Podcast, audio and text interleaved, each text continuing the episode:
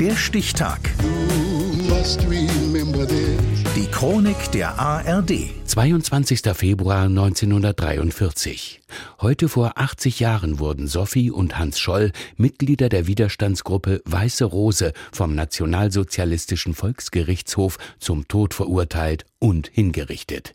Jens Otto. Erschüttert steht unser Volk vor dem Untergang der Männer von Stalingrad. Es gärt im deutschen Volk. Wollen wir weiter einem Dilettanten das Schicksal unserer Armeen anvertrauen? So steht es am Anfang des sechsten und letzten Flugblatts der Widerstandsgruppe Weiße Rose. Kurz nach seiner Veröffentlichung zeigt sich, die Stimmung im deutschen Volk ist eine andere. Zumindest bei dem Teil des Volks, der dem Reichsminister für Propaganda Josef Goebbels im Berliner Sportpalast zujubelt. Wollt ihr den totalen Krieg? Als Goebbels am Nachmittag des 18. Februar seine Rede hält, haben die bekanntesten Mitglieder der Weißen Rose schon ihre Freiheit verloren. Hans und Sophie Scholl betreten wenige Stunden vorher ein letztes Mal die Münchner Ludwig-Maximilians-Universität. Sie verteilen ihr Flugblatt, heimlich und unentdeckt, bis Sophie einen Stapel von der Empore stößt. Ein Hörsaaldiener und SA-Mann entdeckt sie. Kurz darauf werden die beiden von der Gestapo verhaftet und schließlich angeklagt wegen landesverräterischer Feindbegünstigung und Vorbereitung zum Hochverrat. Markus Schmorell, der Neffe des Weiße Rose-Mitglieds Alexander Schmorell, spricht rückblickend von Menschen, denen die Wahrheit am allerwichtigsten war. Ja, es war da doch dieser Freiheitsdrang, dieser Drang, sein eigenes Leben zu gestalten das ist für mich, für alle Mitglieder, dieses Bekenntnis zur Wahrheit, wie die Situation wirklich ist und dass sie unerträglich ist.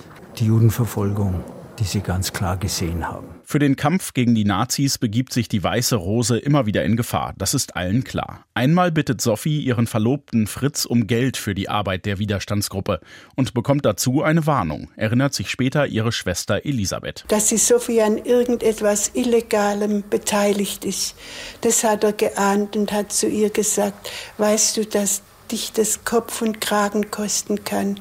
Dann hat sie gesagt, ja, darüber bin ich mir im Klaren. Aus den Fängen der unbarmherzigen Staatsmacht können sich die Geschwister Scholl nicht mehr befreien. Hans versucht im Verhör, alle Schuld auf sich zu nehmen, um die anderen Mitglieder der Weißen Rose zu schützen. Ich bleibe unter allen Umständen darauf bestehen, dass mir auch bei der Herstellung und Versendung dieser Flugblätter niemand behilflich war. Womöglich könnte er damit seiner Schwester Sophie das Leben retten. Sie hat die Chance, gegenüber der Gestapo alles auf ihren Bruder zu schieben, nutzt sie aber nicht. Ich bin nach wie vor der Meinung, das Beste getan zu haben, was ich gerade jetzt für mein Volk tun konnte.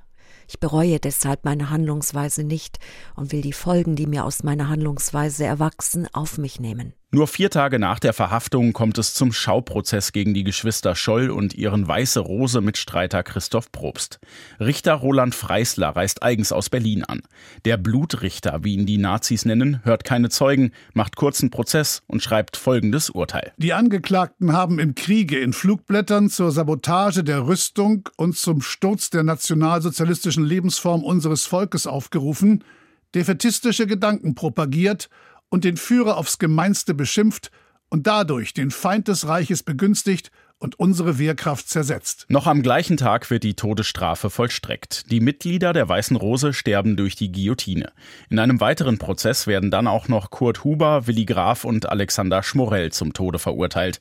Wenige Wochen nach der Hinrichtung von Sophie und Hans Scholl durch die Nazis, heute vor 80 Jahren. Der Stichtag. Die Chronik von ARD und Deutschlandfunk Kultur. Produziert von Radio Bremen.